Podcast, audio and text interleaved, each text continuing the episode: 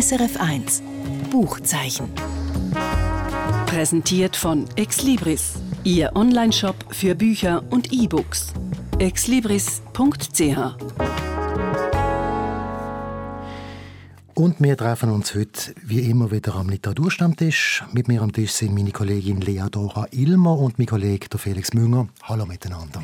Hallo miteinander. Zwei recht unterschiedliche Bücher haben wir heute dabei für euch beiden. Und zwar der Roman «Da Romina» vom französischen Autor Yves Ravet. Das ist eine Geschichte von einem Ehepaar, das mitten in der Ferien auf Sizilien mit der schrecklichen Realität konfrontiert wird. Der Felix Münger stellt uns das vor.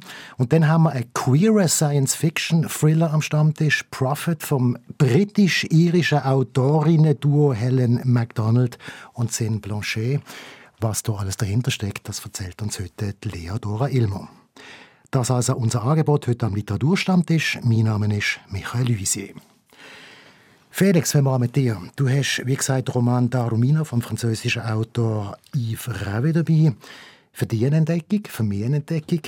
Aber was macht der Roman für dich so einzigartig, so besonders, dass du ihn mit an den Stammtisch gebracht hast?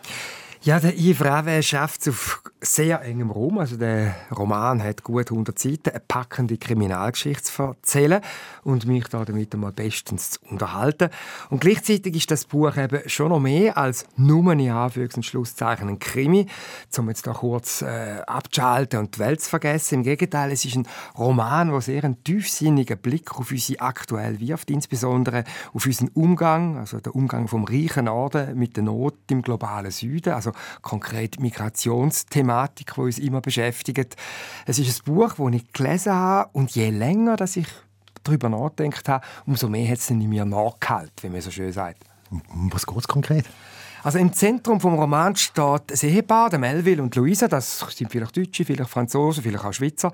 Und die Ehe, das ist nicht die beste. Also die stehen da kurz vor der Trennung. Aber sie gehen jetzt miteinander noch mal ein paar Tage in die Ferien auf die Sehnsuchtsinsel Sizilien.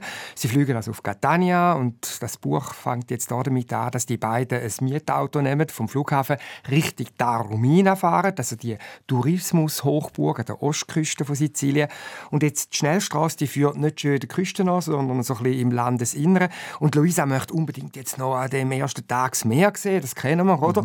Und so beschließen die beiden die Straße zu verlassen und sie gehen dann über eine Schotterstraße an die Küste neben. Dort machen sie einen kurzen Halt, schauen aufs Meer und dann fahren sie auf der gleichen Schotterstraße zurück Richtung Schnellstraße, um eben in das Hotel in Taormina zu fahren. In der Zwischenzeit ist es dunkel geworden. Es fängt dann auch an, ein bisschen regeln. Es ist im April. Und jetzt, wo sie auf dem Feldweg unterwegs sind, passiert es. Es gibt einen riesigen Knall und die beiden haben irgendetwas gerammt oder überfahren, aber weil es dunkel ist, sehen sie nicht recht, was denn da genau passiert ist. Äh, sie halten dann auch kurz an, aber sie gehen dieser Sache nicht nach und fahren dann einfach weiter. Und das, der Knall und das Weiterfahren, das ist der Ausgangspunkt für alles, was jetzt kommt in dem Buch. Und das hat mich so beeindruckt beim Lesen. Mit absoluter Konsequenz schildert jetzt der Yves Rave, wie die beiden Schritt für Schritt in die Katastrophe kommen. Also es fängt dann damit an, dass sie hören am nächsten Tag, dass die Polizei einen Autolenker sucht, wo am Tag vorher auf einer Schotterstraße an der Küste in der Nähe von der Küste ein Kind überfahren hat. Und das Kind lesen die beiden in der Zeitung, gehört zu einer Gruppe von Migrantinnen und Migranten, die dort eben an der Küste in der Zelt lebt. Ui. Und das hat einen Zusammenhang mit dem Knall? Oder kannst du das nicht spoilern? Wohl, das darf ich noch spoilern. Also die beiden wissen sofort, das ist das sind sie, die das Kind überfahren haben. Luisa will sich dann auch der Polizei stellen, aber der Melville sagt, ja, nein, nein, das machen wir nicht, der ist zu feig, man kommt da schon irgendwie davon. Es gibt dann aber riesige Probleme. Also das Auto hat eine Bühle, dann muss man die Bühle irgendwie wegbringen. Sie treiben dann eine Werkstatt auf, wo so dubiose, mafiöse Gestalten sind. Die äh, räuchen dann den Braten, erpressen die beiden. Die Polizei fängt die an zu jagen. Es gibt eine riesige Katz- und Mausspiel und mehr und mehr werden die beiden vermeintlichen Urlauber jetzt selber zu Gejagten, also zu äh, ähnlich dem äh, den Menschen, die dort an der Küste leben. Also die begegnen da wirklich der Situation, Flüchtlingssituation, die es dort hat. Ja, ja, ja. Und ist denn klar für Sie von Anfang an, was Sie erfahren, Sie haben das Kind äh, überfahren, dass sie sich nicht stellen wollen. Ja, also eben Luisa, die, also die Frau, die würde äh, wahrscheinlich eher sich stellen und er findet einfach nein, also er verdrängt das auch. Also er will das gerne nicht wahrhaben zuerst, dass er das ist und leitet sich zuerst so ein bisschen krude Theorien zurecht, was denn sonst der Grund könnte sein, warum es bei ihnen geknallt hat. Wie sind die Figuren gezeichnet? Kann man sich mit denen identifizieren, oder? Ja, kannst du dir vorstellen. Nein, also, die sind, also vor allem er, oder hochgradig unsympathisch. Also, und man traut ihm ja nicht recht. Also unsympathisch darum, weil er feig ist und verantwortungslos. Der Roman ist aus seiner Perspektive erzählt und das führt eben auch zu dem speziellen Klima, also der Atmosphäre in dem Roman, dass es ein Erzähler ist, der unzuverlässig ist, weil lügt er mich jetzt nicht möglicherweise an und es gibt dann so eine gespenstische Stimmung, so ein bisschen wie ein Albtraum, wie man zum Teil vorkommt, also das kennen wir, oder? Man kommt immer zu spät, man hat den Überblick nicht so recht.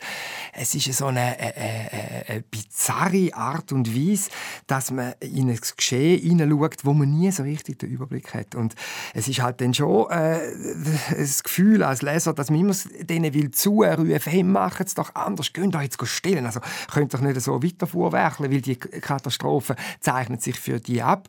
Aber er vor allem, also der Melville, oder, der hat das Gefühl, ja, die Polizei wird da nicht so genau ermitteln, weil, und das verweist eben auch auf den tiefer liegenden Rassismus, weil es handelt sich ja da nur sogenannt um ein äh, Migrantinnen, Migrantenkind, also da wird man schon irgendwie dann einfach drüber hinwegsehen. Wenn wir das jetzt so hören, inwiefern ist denn ein moralisches Buch? Ja, also das könnte man jetzt denken, vor allem so, wenn ich es mhm. erzähle, oder? Weil es ist natürlich schon so, ähm, es gibt dann eigentlich die sehr parabelhafte Auslegung, aber das ist wirklich jetzt meine Auslegung von dem Roman, dass man eigentlich sieht, die beiden werden selber zur Gejagten. Sie kommen existenziell in eine Not, wo die Migrantinnen und Migranten dort an der Küste unten auch sind. Sie sind abhängig von der Behörden, was auch immer, von einem Umfeld. Sie können es nicht mehr steuern, was mit ihnen passiert. Und es zeigt sich dann eigentlich, dass sie, das Los von den Migrantinnen und Migranten unmittelbar etwas angeht.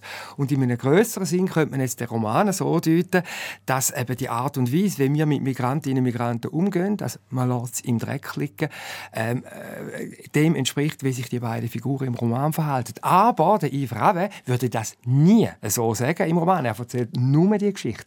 Und es ist einzig ich, vielleicht auch ihr, wenn ihr den Roman leset, äh, beim Nachhallen, oder, kommt man nachher dann auf solche Gedanken. Also das, das alles, wo, wo mir, also jetzt nicht mir konkret, aber wo unsere Gesellschaft vielleicht andere Leute antut, mit so einem blöden Moment mhm. einmal einen Fehler gemacht am Steuer, auf, auf die wieder zurückkommt. Genau. Also, so, so kann man das deuten, aber moralisch ist es überhaupt nicht. Also muss man nicht das Gefühl haben, wenn man das äh, Buch jetzt liest, kommt man einen Moralprediger vorgesetzt über. Und was macht das mit Ihrer Beziehung? Du hast am Anfang gesagt, Ehe ist eigentlich schon nicht mehr so gut. Und jetzt das Erlebnis, was passiert zwischen diesen zwei? Ja, wahrscheinlich weiss das eher zusammen. Wie sie sind dann aufeinander angewiesen in dieser Not. Aber das verliert man dann so ein mhm. Aus dem Auge, weil die beiden werden einfach zur Schicksalsgemeinschaft. Mhm. Und vor allem, was mich noch dunkt, sie, Luisa, die ja eher für eine Aufklärung ist, gerade noch mehr in die Abhängigkeit von ihm. Wobei, da muss ich auch sagen, da finde ich ein bisschen eine Schwachstelle am Roman. Äh, auch, ja, die findet man, wie sie ist eine leitende Angestellte und mich dunkt, sie verhalten sich schon ein bisschen wie ein Huscheli ihm gegenüber. Also ich, ich hätte ihr ein bisschen mehr Selbstbestimmung oder bestimmtes Auftreten im Umgang mit dieser Situation zutraut. Wie ist es sprachlich?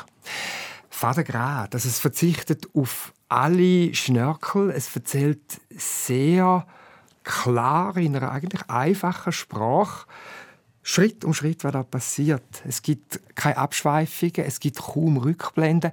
Es hat eh, eher so etwas von einer Novelle, wo sehr äh, bestimmt ist von einem Konflikt und auf ein Ziel hinsteuert. Und das ist dann eben die Katastrophe. Und die tun jetzt aber nicht spoilern. Ja.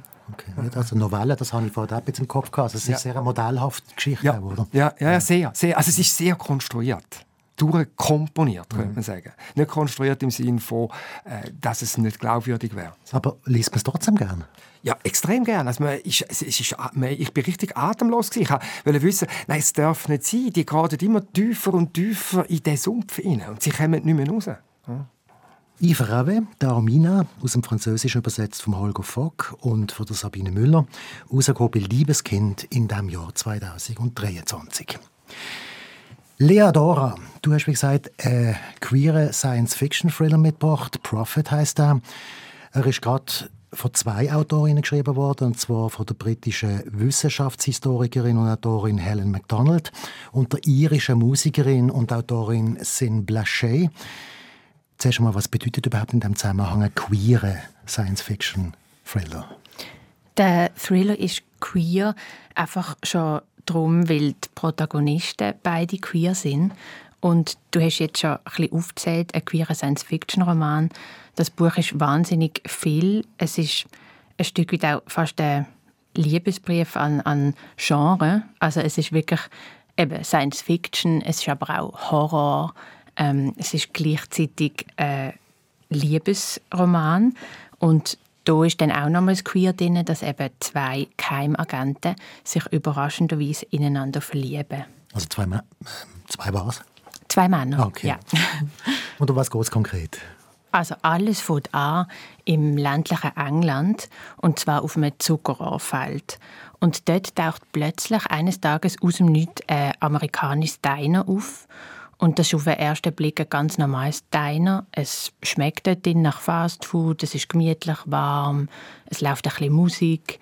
Ähm, dann beim, auf den zweiten Blick wird aber klar, das Diner ist weder an Strom angeschlossen, noch hat es ein Fundament. Also das steht einfach auf dem Feld. Und es ist also gar kein echtes Diner, sondern mehr ein ein Abbild davon. Und kurz darauf tauchen im Umkreis von dem Diner dann noch so weitere Gegenstände auf, merkwürdige Spielsachen zum Beispiel und eine Leiche.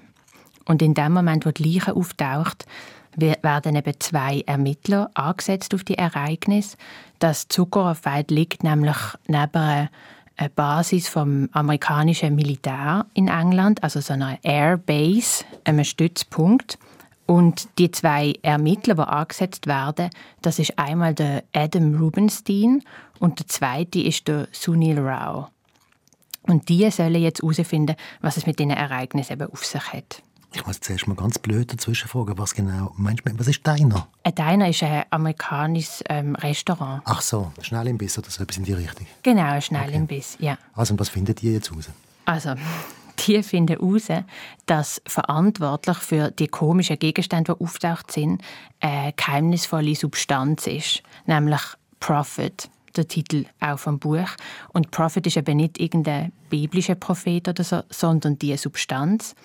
Und jetzt ist es so, dass wenn die Substanz mit Menschen in Berührung kommt, dann löst sie ein Gefühl aus. Und zwar Nostalgie. Und da sind wir schon im Kern vom Buch, weil nicht nur das Gefühl Nostalgie wird ausgelöst bei den Leuten, sondern sie dienen das Objekt von ihrer glücklichsten nostalgischen Erinnerung wahr werden lassen. Also eben zum Beispiel ein amerikanisches Diner. Ach so, dass er schafft denn, dass er schafft denn Realitäten, die dann da sind. Also genau, da sind wir dann beim Science-Fiction-Aspekt. Mhm. die Leute, die mit dieser Substanz in Berührung kommen, erschaffen die Objekte. Und jetzt könnte man ja denken, ja, das ist ja nicht weiter schlimm, aber es macht sie eben nicht glücklich, sondern sie geraten, nachdem sie die Objekte erschaffen, geraten sie in eine Art Trance-Zustand und kriegen auch psychische Zusammenbrüche. Und es ist wie eine Art Vorglück. Also es ist zu viel Glück, das ausgelöst wird durch die nostalgischen Gefühle. Und es passiert dann auch noch Schlimmeres. Aber in die Richtung möchte ich nicht äh, mhm. spoilern. Also so eine geballte Ladung, also Science-Fiction, Horror, Liebesgeschichte. Äh, also was macht denn der Roman jetzt so besonders für dich? So besonders macht ihn, dass es äh, zwei ganz tolle Kontraste drin hat. Also das eine ist, es ist ein absoluter Page-Turner von der ersten Seite an. Also spannend. Super spannend. Mhm. Der Spannungsbogen der lässt auch überhaupt nicht nach. Also der, der bleibt und es hat wirklich ähm, es ist voll mit Superlativ, alles ist laut und es explodiert und es ist wirklich sehr szenisch und cineastisch, also fast wie ein wie eine Kinofilm geschrieben und gleichzeitig zu der Spannung und zu der schnellen Eskalation auch von der Handlung haben wir eine ganz äh, feinfühlige, langsame Annäherung zwischen den zwei Geheimagenten, die den Fall eben ermitteln. Und das, der Kontrast, der macht es spannend und der macht es überraschend und der gleicht es für mich auch irgendwie aus. Also es hat die Wirkung, dass es eben nicht zu viel ist, obwohl sich die Ereignisse überschlagen. Weil eigentlich die Handlung ähm, vorantrieben wird über die Annäherung an die Figuren. Also wir lernen die zwei Ermittler wahnsinnig gut kennen. Die sind auch sehr unterschiedlich. Also der Sunil Rao, der ist total chaotisch und laut und draufgängerisch und flucht die ganze Zeit. Und ähm, sein Kollege, der Adam Rubenstein, der ist eher kontrolliert, gibt nichts von sich preis und ähm, tut eigentlich keine Emotionen zeigen. Darf ich doch noch einmal kurz etwas nachfragen zu dem Thema Nostalgie, also zu dem Thema, wo im Prinzip der Fall ins, ins, ins, ins Rollen bringt. Wenn jetzt es plötzlich Realität wird, was jemand sich da wünscht, ist das denn für alle sichtbar oder ist das nur für die Person sichtbar? Wie ist dort die Spielregel von dem Buch? Das ist eine gute Frage. Es ist für alle sichtbar. Okay. Genau. Also die Gegenstände, die sind dann da, die sind dann Teil von, von der Welt, von allen. Und was jetzt sehr wichtig ist, ist, dass der eine von den Geheimagenten, der, der so chaotisch ist, der Sunil Rao, der hat eine ganz besondere Eigenschaft. Da ist auch wieder ein bisschen der Science-Fiction-Aspekt. Der kann nämlich erkennen, was wahr ist. Also der, kann, der ist eine Art menschlicher Liegedetektor und der kann bei jeder Aussage oder auch bei einem Gedanken oder etwas, was ausgesprochen wird, über die Welt kann er sagen, ist das wahr oder ist das falsch. Das spürt er. Und darum kann er eben auch bei diesen Gegenständen, die auftauchen, sofort sagen, die sind falsch. Ich frage mich immer noch, was denn das Ganze eigentlich soll. Ist das einfach eine Spielerei, Fantasterei, dass da irgendwie umeinander spintisiert wird? Jetzt in dieser Welt, wo aus nostalgischen äh, Gefühlen nachher auf die Realität wird? Oder gibt es da irgendeinen tieferen Sinn? Also, ich, ich probiere immer irgendwie Tritt zu fassen. Also, queere Liebesbeziehung, verstand ich, aber dann verstand ich nicht so genau, warum mhm. die vor dieser Kulisse muss stattfinden Dann könnte ja sein, also die, die Drogen, Pro, äh, Profit, also, dass man mit der Vorstellung, dass man, wenn man eine Droge nimmt, einfach sich alles ermöglichen kann, was sagt das es, über unsere Welt, unsere Zeit? Ja, es sagt eben viel über unsere Zeit. Also der Roman ist geschrieben worden von ihnen beiden zusammen während der Corona-Pandemie. Also auf dem Nährboden von dieser Weltuntergangsstimmung haben sie das Szenario sich ausgedacht. Und ihnen ist in dieser Zeit aufgefallen, dass Gesellschaften in unsicheren Zeiten, in Krisenzeiten eben besonders ähm, nostalgieanfällig sind. Ah, das und, ist der Punkt. Genau. In erster Linie ist es darum gegangen, zu zeigen, dass Nostalgie ähm, nicht nur etwas ist, was schön ist und was glücklich macht, sondern eben auch eine sehr gefährliche Seite hat. Weil natürlich stellt sich die Frage, wer denn davon profitiert, wenn die Menschen alle nostalgisch und wie in Trance sind und nicht mehr kontrollfähig sind. Was, was machen die beiden jetzt daraus?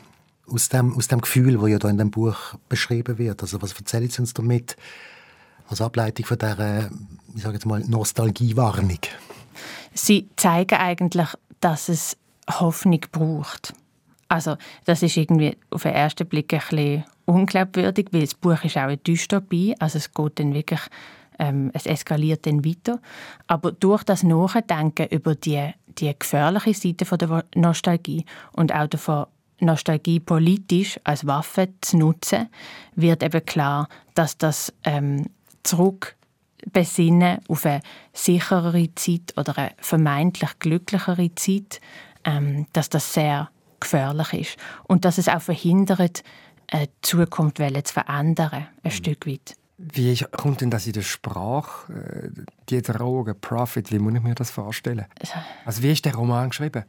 Also das erste Spannende ist, dass das Setting sehr nostalgisch ist. Also eben der Inhalt ist, was ist mit Nostalgie, aber das Setting ist auch nostalgisch, was eigentlich ein schöner doppelter Boden ist. Es spielt eben in verschneiten Skihütten und es spielt in geheimen medizinischen Labor. Einmal in der Wüste mit großen Spielzeugpuppen, was auch ein bisschen an den Barbie-Film erinnert, was ja auch ein nostalgischer Film ist. Und gleichzeitig, wie es erzählt wird, es wird mit Rückblenden und mit einer Gegenwartsperspektive erzählt. Und es ist alles in der dritten Person, also es wird dann auch abgewechselt, einmal über den Rao und einmal über den Adam. Wir lernen die abwechslungsweise kennen und es gibt auch kurze Kapitel, die aus Sicht der Nebenfiguren sind. Und dort ist es auch so, das finde ich die Schwachstelle, dass das wirklich ein bisschen zu komplex ist und auch zu konstruiert ist und man dann ein bisschen ins Straucheln gerotet. Trotzdem sagst du mir, ah, du hast mir vorher gesagt, das hätte dir sehr gut gefallen. Was gefällt dir denn daran? Was mir so gefällt, ist, dass es mit dem Kontrast auch bei den Emotionen spielt. Also, dass es so die zwei Figuren, die sind beide eben immun gegen Nostalgie. Das macht sie auch zu so guten Ermittlern, weil sie traumatisierte, schwierige Vergangenheiten haben. Und es gibt dann das Spiel zwischen einerseits den glücklichen Erinnerungen, die aber tödlich können enden, und dann den unglücklichen Erinnerungen, die ganz feinfühlig eigentlich aufgearbeitet werden von diesen Figuren. Wenn ich mich noch frage, wie weißt du dazu etwas? Wie ist denn das entstanden, das Buch? Das sind ja einerseits äh, eine Wissenschaftshistorikerin und eine Musikerin. Also weißt du etwas, wie die geschrieben haben miteinander? Sie haben sich schon zehn Jahre kennt, als sie angefangen haben, das Buch zu schreiben. Sie waren befreundet und haben so gewusst, was der Stil ist. Und ja, also Zin Blanchet ist Musikerin, aber sie ist auch Autorin von vor allem Science Fiction und sie ist sehr erprobt eben im Zusammenschreiben, in der Co-Autorinnenschaft. Und sie haben dann das während der Corona-Pandemie über ein teils Dokument gemacht. Das finde ich auch sehr spannend. Sie haben sich erst ganz am Schluss, was fast fertig war, zum ersten Mal gesehen. Und davor haben sie wirklich das Buch eigentlich nur über zuerst E-Mails und dann ein teils Dokument geschrieben. Also ein Digitalisierungsschritt beim Romanschreiben äh, in einer Form Digitalisierung, die wir alle in dieser Corona-Zeit ja auch mitgemacht haben, in der Berufswelt. Genau. Und im englischsprachigen Raum ist es ein bisschen verbreiteter als bei uns, auch wirklich Romane so zusammenzuschreiben. Mhm. Und ich glaube, das hat sich nachher auch in der Rezeption gezeigt. Also es ist sehr auffällig, dass er im englischsprachigen Raum recht anders besprochen worden ist als bei uns. Wie denn anders? Im englischsprachigen Raum sind die Rezensionen eigentlich ausnahmslos absolut hochlobend gesehen. Es ist wirklich gesagt worden, es sei exzeptionell, eigentlich von vorne bis hinten und eben genresprengend. Mhm. Ähm, und im deutschsprachigen Raum ist bemängelt worden, dass es zu viel ist, vor allem. Also zu viel Pathos, zu viele Autorinnen, die daran schreiben, zu viele verschiedene Genres gemixt. Bis dahin, was das Buch betrifft, Helen MacDonald und Sin Blanchet, Prophet, aus dem Englischen übersetzt von Thomas Gunkel und erschienen beim Hansa Verlag. Und das ist es fast schon wieder vom Buchzeichen auf SRF 1. Mit dabei sind Lea Dora Ilmer und Felix Münger. Und alle Angaben finden Sie wie immer unter srf.ch. Und jetzt noch ein Tipp, und das ist diesmal ein Weihnachtstipp. Haben Sie schon alle Weihnachtsgeschenke? Gut, die bekommen Sie sicher erst am Heiligen Oben, wie wir alle auch. Aber wenn Sie noch eins machen dann hätte ich Ihnen hier eine Idee. Weihnachten in Prag vom Jaroslav Rudisch. Eine magische Wanderung durchs verschneite Prag am Weihnachtsoben, so heißt es hinten auf dem Buch. Eine romantisch traurige Prager Weihnachtsgeschichte aus dem Blickwinkel von einer Prager Bierbeiz, so sagt der Autor. Aber jetzt im Ernst. Weihnachten in Prag ist Geschichte von einem langen Spaziergang durch Prag an einem Heiligoben. Unterwegs ist ein Erzähler mit drei dubiosen Gestalten. Ein Kafka mit V, wo man aber trotzdem wie Kafka mit F ausspricht. Ein König von Prag, wo alle Schlüssel zu der ganzen Stadt hat, auch die von der Burg und darum morgen muss arbeiten, weil alle Wohnungen leer sind. Und eine junge Frau aus Milano, Stella, wo gerade ihren Mann verloren hat, ein Tramlifierer und wo jetzt zu Prag ist, weil es dort die schönsten Tram gibt. Dazu schneit es und die Stadt ist still und leer. Und am Schluss geschieht ein Weihnachtswunder, natürlich am Prager Hauptbahnhof, denn keine Geschichte von Jaroslav Rudisch, wo nicht diese Bahn eine große Rolle spielen. Das Tolle an diesem Buch ist die Mystik. Das Prag zum Beispiel im Schnee. Und das Licht von der Strassenlaterne, wo beschrieben wird, wo so weich und so goldig ist, wie tschechisches Bier in einem vollen Glas.